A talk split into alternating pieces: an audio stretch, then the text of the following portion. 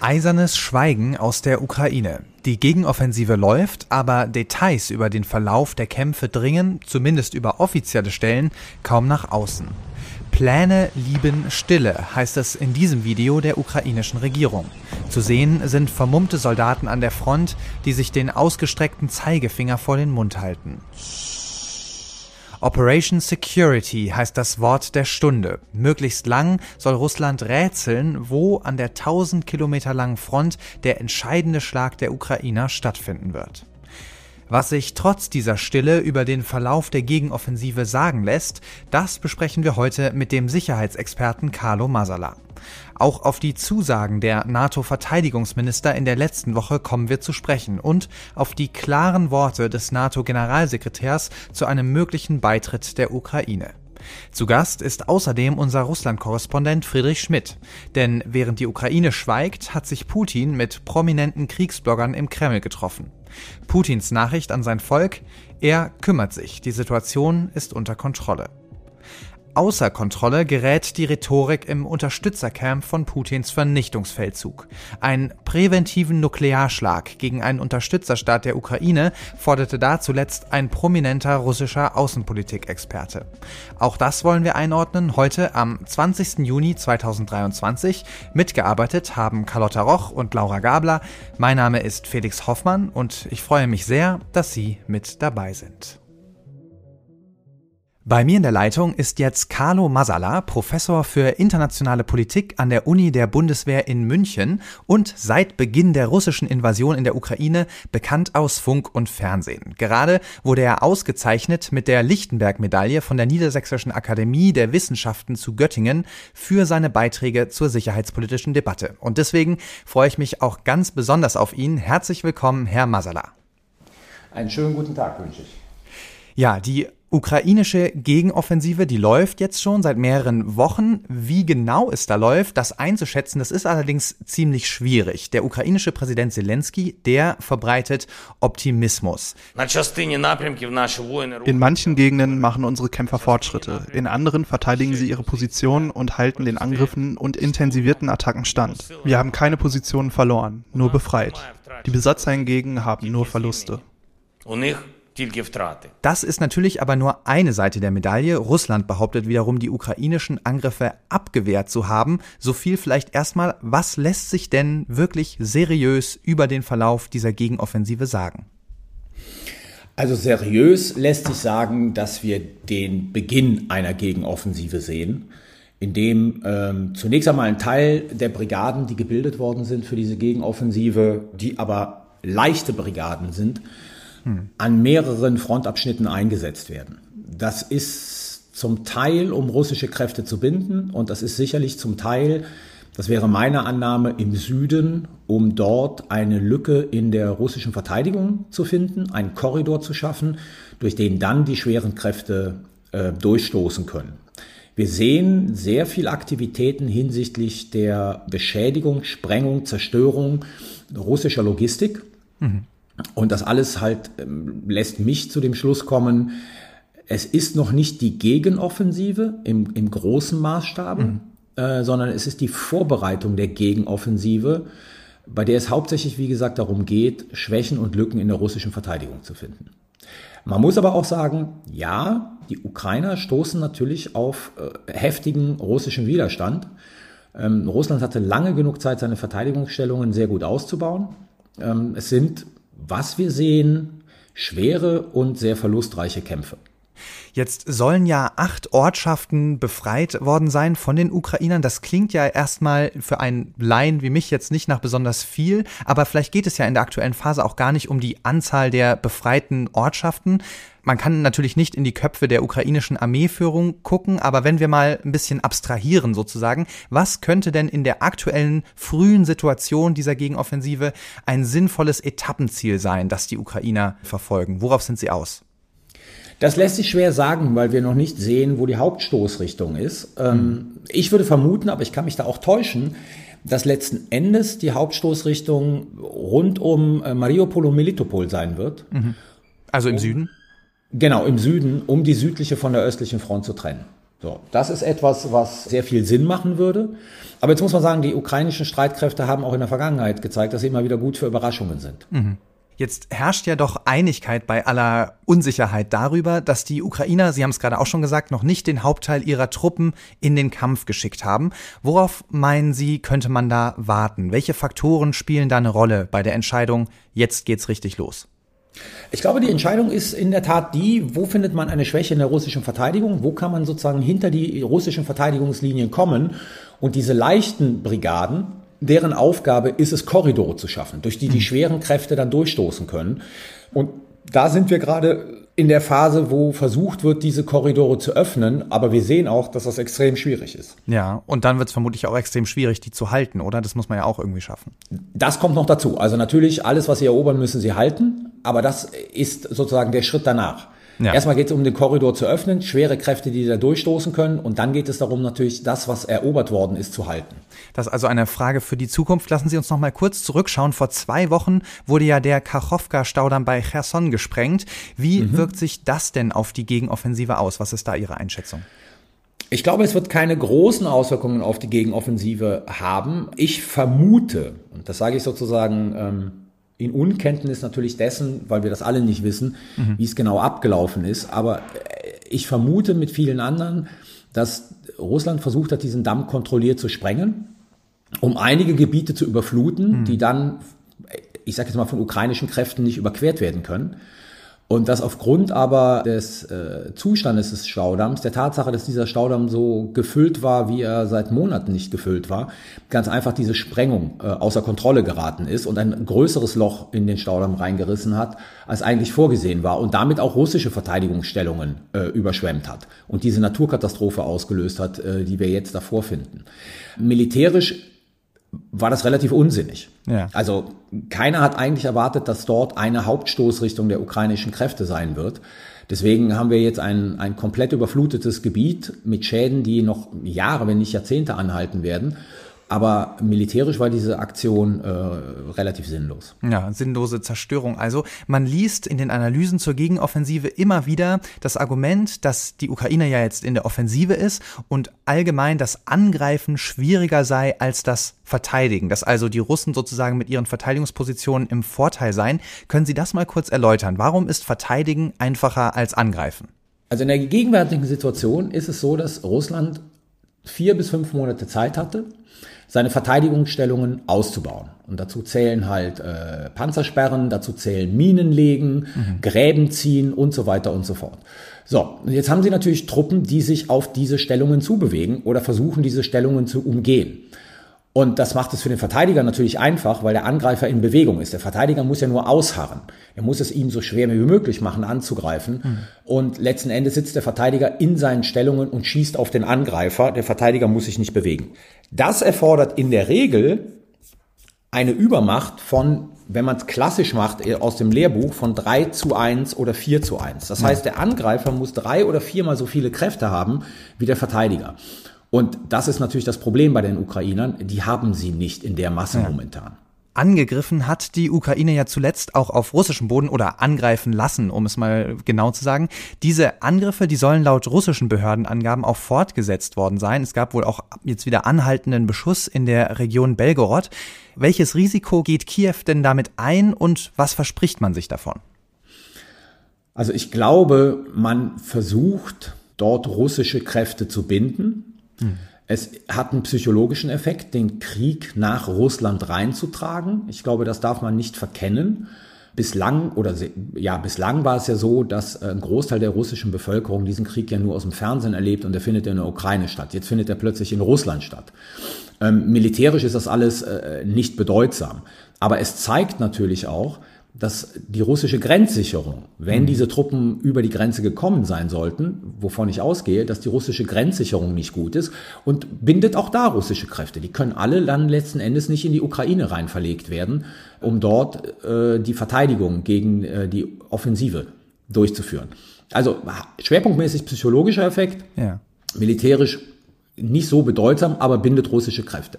Das Problem, das existiert und das Risiko, das Kiew eingeht, ist natürlich, dass wenn diese Kräfte, die Belgorod angreifen, westliches Material haben. Und wir, es gibt ja ein mhm. Video, wo ein Humvee drauf zu sehen ja. ist, also ein amerikanisches Transportfahrzeug, ähm, dass das natürlich bei den Staaten, die die Ukraine äh, militärisch unterstützen, ein bisschen auf Unbild stößt, weil es ist ja immer eine der Maßgaben, dass dieses Gerät nicht bei Angriffen gegen mhm. Russland eingesetzt werden soll. Jetzt muss man sagen, wir haben einen Humvee gesehen. Das wird jetzt nicht so ein großes Problem sein, weil ein Humvee ist kein, ähm, in dem Sinne kein Gerät, das äh, schießt.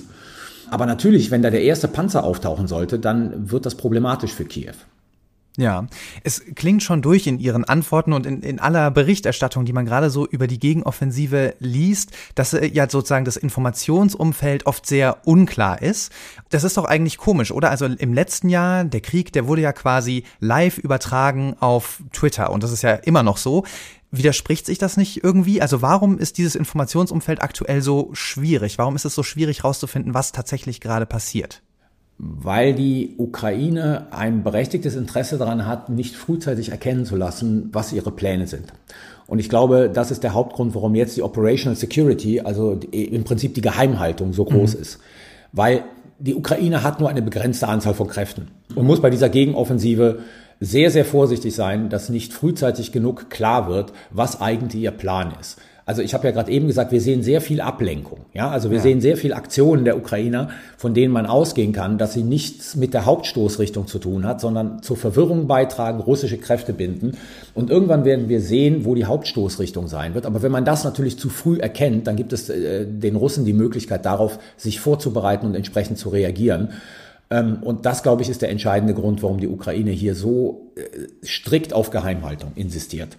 Und auch sehr erfolgreich, muss man sagen. Ja, sehr erfolgreich allerdings. Sie haben gerade die vorsichtige Vermutung geäußert, dass die Hauptschussrichtung im Süden Richtung Melitopol äh, stattfinden könnte. Da würde es zumindest am meisten Sinn machen. Ist das auch die Region, die Sie am meisten im Blick behalten? Also worauf achten Sie aktuell besonders? Ja, ich achte hauptsächlich auf die Kämpfe, die dort stattfinden mhm. und auf die Frage der Zerstörung von Logistik.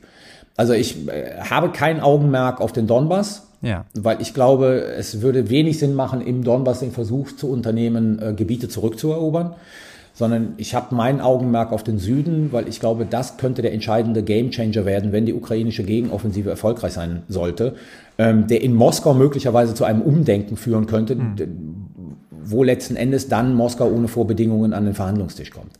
Weil in dem Moment, in dem sie den Süden vom Osten trennen, sind sie in der Lage, die Krim unter Druck zu setzen und eine Situation herbeizuführen, in dem möglicherweise die militärische Front auf der Krim äh, am Kollabieren ist. Und das wäre natürlich aus russischer Perspektive ähm, die Katastrophe Nummer eins. Damit wäre klar, der Krieg ist strategisch verloren. Ja, das ist sicher noch ein langer Weg.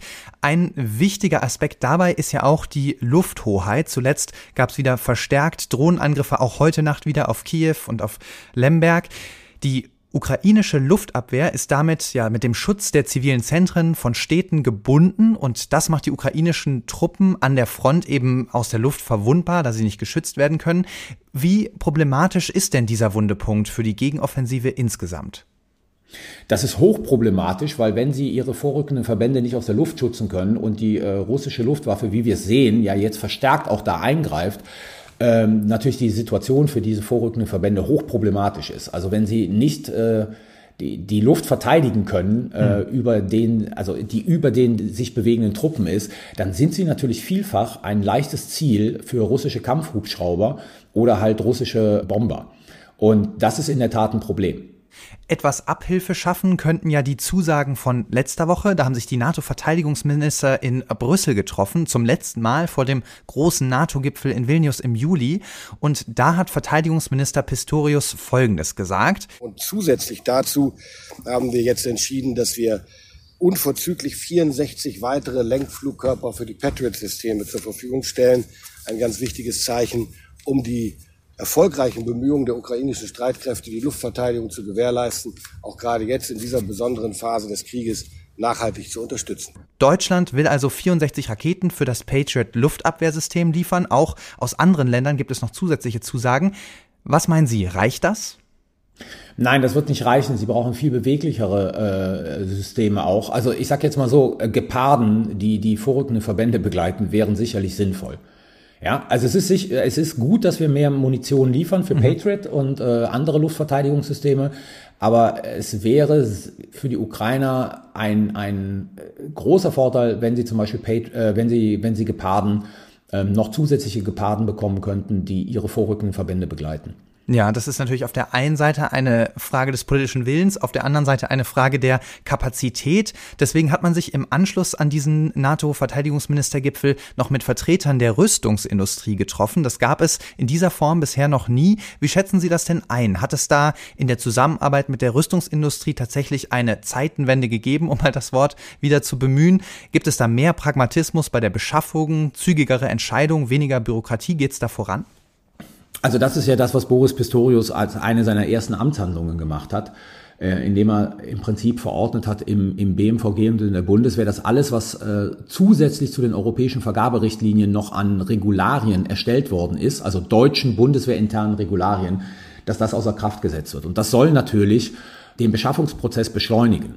Ähm, diese Treffen mit der Verteidigungsindustrie sind auch deshalb wichtig, weil wenn wir uns dazu verpflichten, die Ukraine, wie, wie Olaf Scholz gesagt hat, so, so lange äh, wie nötig zu unterstützen, mhm. Dann müssen wir hier für Nachschub sorgen und zwar auch im Bereich von Ersatzteilen und Munition. Also da muss einfach Bewegung reinkommen und deswegen ist diese Koordination mit der Rüstungsindustrie extrem wichtig. Aber ich muss auch sagen, die Rüstungsindustrie muss das ihrige tun und auch langsam in die Gänge kommen. Mhm. Ja, also ich würde mir sehr wünschen, ich weiß, dass das unrealistisch ist, dass man von dem marktwirtschaftlichen Prinzip mal abgeht und auf Verträge wartet, sondern auch mal in Vorleistung geht, ähm, weil es klar ist, dass diese Verträge kommen werden.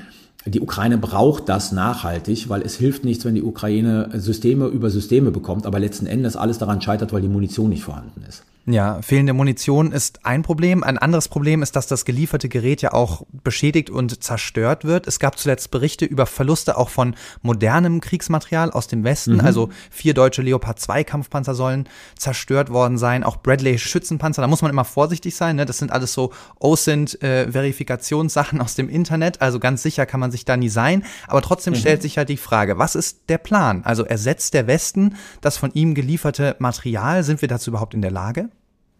Also die Amerikaner haben ja die Bradleys sofort ersetzt. Also mhm. sie haben ja mhm. irgendwie zwei oder drei Tage, nachdem diese Meldung äh, rumgegangen ist, nochmal angekündigt, ein neues Paket zu schnüren und da waren Bradleys dabei. Ähm, den, den Leo 2 werden wir nicht so schnell ersetzen können. Ja. Also das wird einfach nicht gehen. Aber ich mache immer auf den Punkt aufmerksam und der ist ja in der deutschen Debatte, ähm, scheint, der, scheint es notwendig zu sein, immer wieder daran zu erinnern, wir sind in einem Krieg dort, da geht halt auch Gerät kaputt. Ja, wir können nicht alles ersetzen, weil wir teilweise diese Systeme selber nicht haben. Und äh, wenn wir sie ersetzen würden, unsere eigene Verteidigungsfähigkeit äh, darunter erheblich leidet. Aber ja, letzten Endes ist es so, und das ist das, was ich meine, nachhaltige Unterstützung bedeutet, alles zu liefern, was wir geliefert haben, auf in einer langfristigen Perspektive. Ja, nachhaltige Unterstützung für die Ukraine und vor allen Dingen nachhaltige Sicherheit kann es ja wahrscheinlich nur mit glaubhafter Abschreckung geben, auch in Form fester Sicherheitsgarantien, um eben eine erneute Aggression von Russland zu verhindern. Und da reden wir dann über die NATO-Mitgliedschaft der Ukraine. Da gibt es große Erwartungen in Kiew, die ja mhm. wahrscheinlich mhm. enttäuscht werden, wenn man dem mhm. NATO-Generalsekretär Stoltenberg glaubt. Bei dem Gipfel in Vilnius und während der Vorbereitungen werden wir nicht über eine formelle Einladung diskutieren. Wir sprechen darüber, wie wir die Ukraine näher an die NATO heranführen können. Keine formelle Einladung für die Ukraine beim NATO-Gipfel im Juli. Also auch Deutschland gehört dazu den warnenden Stimmen. Was sind denn Ihrer Einschätzung nach umsetzbare und auch wirkungsvolle Alternativen zu einer vollen NATO-Mitgliedschaft der Ukraine? Was könnte man tun? Na, ich glaube, es ist die Frage, in welcher zeitlichen Perspektive wir äh, hier reden. Äh, ähm, eine NATO-Mitgliedschaft der Ukraine jetzt sofort äh, wird nicht gehen. Die Ukraine befindet sich im Krieg. Wir nehmen keine Staaten als NATO auf, die sich im Krieg befinden. Also NATO-Mitgliedschaft ist eine Perspektive für nach dem Krieg. Mhm. Ähm, es könnten natürlich von dem Gipfel in Vilnius trotzdem Signale ausgehen, die klar machen, diese 2008er Formulierung, dass die Ukraine irgendwann ja. mal NATO-Mitglied werden wird, wird präzisiert werden. Also dass aus diesem irgendwann zwar kein konkretes Datum äh, erwächst, aber dass man sagt, diese Mitgliedschaft ist jetzt nicht mehr sozusagen irgendwann mal in den nächsten 30 Jahren, sondern man ist bestrebt, nach dem Krieg die Ukraine äh, in die NATO aufzunehmen. Was man jetzt machen kann, ist symbolisch, aber wichtig. Ich würde die NATO-Ukraine Commission also die NATO-Ukraine-Kommission, zu einem NATO-Ukraine-Rat aufwerten. Mhm. ähm, und gleichzeitig den existierenden NATO-Russland-Rat auflösen seitens der NATO. Das wäre ein sehr starkes Signal, das die äh, NATO in die Ukraine senden könnte. Ähm, dann natürlich glaubwürdige Signale, und ich glaube, das wird der Vilnius-Gipfel machen, glaubwürdige Signale hinsichtlich der nachhaltigen Unterstützung, whatever it takes, as long as it takes, also was immer es braucht, solange es braucht, die Ukraine zu unterstützen. Das wäre auch so ein Fakt.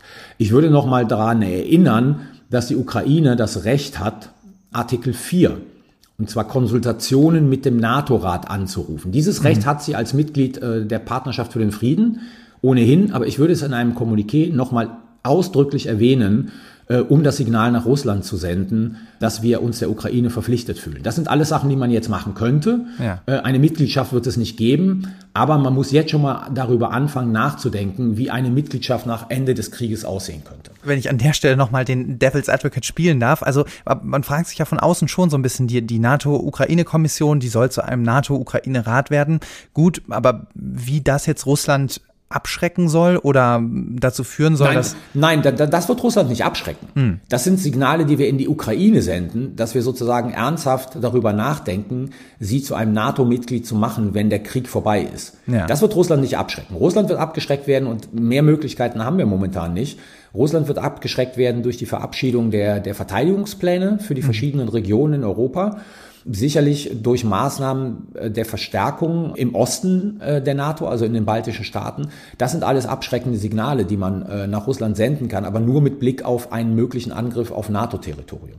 Alles klar. Stärkung der NATO im Osten also und langfristige Unterstützung für die Ukraine. Soweit Carlo Masala. Vielen herzlichen Dank, dass Sie mit dabei waren. Ich danke Ihnen. Und wer noch mehr von Carlo Masala hören will, dem sei die neueste Folge von Sicherheitshalber wärmstens empfohlen. Da geht es um die nationale Sicherheitsstrategie und ebenfalls um die ukrainische Gegenoffensive. Auch in Russland selbst ist der Verlauf der Gegenoffensive natürlich Gegenstand von Spekulationen und der üblichen Propaganda. Und das bespreche ich jetzt mit unserem Russland-Korrespondenten Friedrich Schmidt. Hallo Friedrich. Hallo. Ja, Putin selbst hatte sich ja länger nicht mehr zu Wort gemeldet, vergangene Woche dann aber wieder und zwar ziemlich ausführlich. Was ist denn da passiert? Er hat sogenannte Kriegskorrespondenten zu sich in den Kreml eingeladen, vor genau einer Woche, am Dienstagnachmittag vergangener Woche. Das sind solche Leute, die äh, eben für die Staatsmedien oder auch nur auf Telegram den Kriegsverlauf ähm, wohlwollend kommentieren, wohlwollend, was mit Blick auf Eroberungsziele äh, zu verstehen ist. Also das sind ausschließlich eigentlich Leute, die ähm, nicht nur eben pro-russisch sind, sondern auch imperiale Positionen vertreten. Die wollen halt unbedingt da erobern und sind immer für Härte, noch mehr Härte und so weiter. Also ähm, das ist nicht ver zu vergleichen mit so äh, Kriegsreportern im mhm. westlichen Sinne. Und die hat dann eben Putin da versammelt und hat auch versucht, sich so ein bisschen, was man im Rap äh, Street Credibility nennen würde, äh, beizumessen, indem er erzählt hat, dass er ja auch mal in einem Hubschrauber saß, der dann beschossen wurde in Tschetschenien. Das hat er schon mal erzählt in so einem Film, aber ähm, er ist in solchen Kreisen dann immer versucht zu zeigen, dass er auch wirklich mhm. weiß, äh, wie es ist, äh, ganz vorne zu sein. Ja, also ging es ihm da scheinbar auch um die, um die Außenwirkung natürlich. Das war ja auch ein ungewöhnliches Format, gab es, glaube ich, so noch nie. Was waren denn die zentralen Botschaften von Putin? Was wollte er da kommunizieren? Ja, mich hat es erinnert an ein Treffen, was es schon mal im vergangenen Jahr gab mit so angeblichen Müttern von Soldaten. Die waren mhm. dann auch bei Tee bei ihm im Kreml. Jetzt waren es eben die Kriegskorrespondenten, die da bei ihm zum Tee im Kreml waren. Es geht jeweils darum, dass man eben äh, zeigt, äh, Putin kümmert sich weil er ja die meiste Zeit, äh, wie du ja schon gesagt hast, wirkt er doch sehr abwesend, äh, weicht gerade unangenehmen Fragen aus. Das war eben im vergangenen Jahr, waren das Fragen um die Mobilmachung, ähm, darum, dass jetzt auch nicht nur Berufssoldaten da fallen, sondern auch ähm, in der Mobilmachung ausgehobene äh, Soldaten ja. da fallen. Und da ging, er, ging es eben darum zu zeigen, er kümmert sich. Jetzt geht es darum zu zeigen, Putin äh, ist, äh, ist noch am Ruder, er, ist, er kontrolliert die Situation, er weiß, was Sache ist, er weiß, wie es ist, wenn sein Hubschrauber beschossen wird. und ähm, er, er, er, kümmert sich. Das ist es eben. Er ist, er ist auf dem Laufenden, er ist ja. da ganz oben, ganz vorne mit dabei. Ja, du hast schon erwähnt, wer da in den Kreml gekommen ist. Das waren diese sogenannten Kriegsberichterstatter. Das ist ja schon eine, eine interessante Gruppe. Ne? Die sind ja sehr aktiv auf Telegram. Die bespielen ein bestimmtes Publikum. Wen wollte Putin denn damit erreichen? An wen hat er sich da gewandt? Er wollte sowohl erreichen, die Leute, die diese Telegram-Kanäle lesen, als auch einfach so ein ganz normales äh, Staatsmedienpublikum. Also sagen wir mal die Babuschka, das Großmütterchen, was vor dem Fernseher sitzt und sich sagt, toll, was Putin da doch äh, wieder sagt. Aber natürlich auch besonders so Kriegsradikale, ne, zu denen ja auch etliche dieser Militärblogger selber zählen. Das hat man übrigens auch daran gesehen, dass Putin auch nach roten Linien gefragt wurde. Da sind ja nämlich immer gerade in diesen radikalen Kriegsbefürworterkreisen Leute, die auch ständig rufen, jetzt müssen wir aber noch härter zuschlagen und endlich unser nukleares Arsenal zücken und so weiter.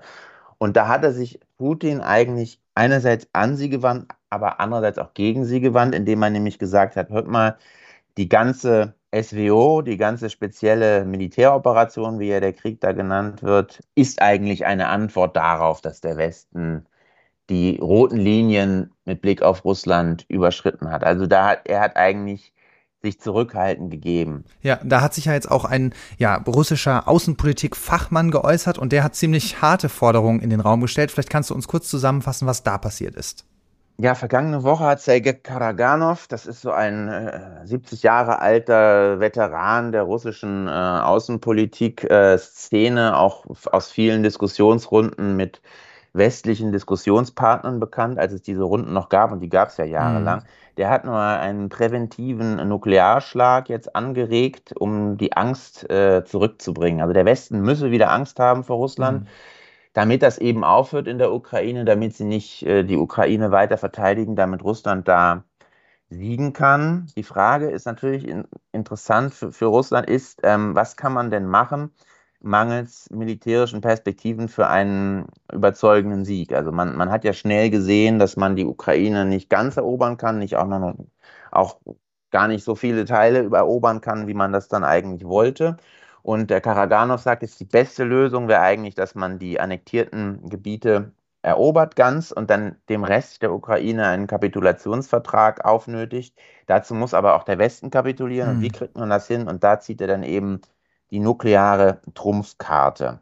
Man muss dazu sagen, das ist natürlich nuklearer Erstschlag und so, es ist halt nur ein ähm, Typ, ein Außenpolitikfachmann, mhm. der sich da äußert. Es ist jetzt nicht Putin, der hat auch wiederum neulich einfach nur die russische Nukleardoktrin bekräftigt, als er am Freitag ähm, gefragt wurde, nicht nach diesem Artikel, nicht mal das, sondern so allgemein kam es darauf und da hat er dann halt die russische Militärdoktrin äh, wieder eigentlich zitiert und die sieht eben das nukleare Arsenal als Antwort auf einen nuklearen Erstschlag mhm. oder auf einen Schlag mit anderen Massenvernichtungswaffen vor oder für den Fall, dass die Existenz des russischen Staates gefährdet sei.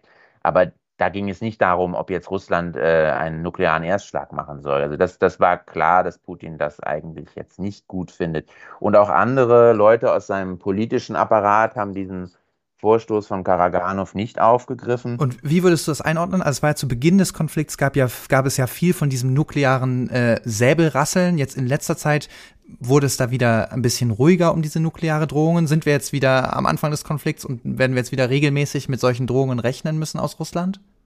Das ist eine gute Frage. Also es war ja nie so ganz äh, vom Tisch die nukleare Karte, aber immer nur, ähm, Putin hat sie gleich am Anfang ähm, gezogen, mhm. um, um zu sagen, so wer sich da, ähm, wer da versucht, uns einzuschüchtern, wird äh, schlimme Folgen erleben und so. Der äußert sich ja oft dazu, immer so wolkig. Aber es ist ja auch für ihn ein doch ein sehr ambivalentes Instrument. Und ich habe den Eindruck, dass der Präsident selber da in, der vergangenen, in den vergangenen Monaten etwas vom nuklearen Ross äh, runtergekommen ist. Ja. Und ich könnte mir vorstellen, äh, im Westen wird ja gerne gesagt, dass China ihm gesagt habe, dass das ein No-Go sei, nukleare Option und so.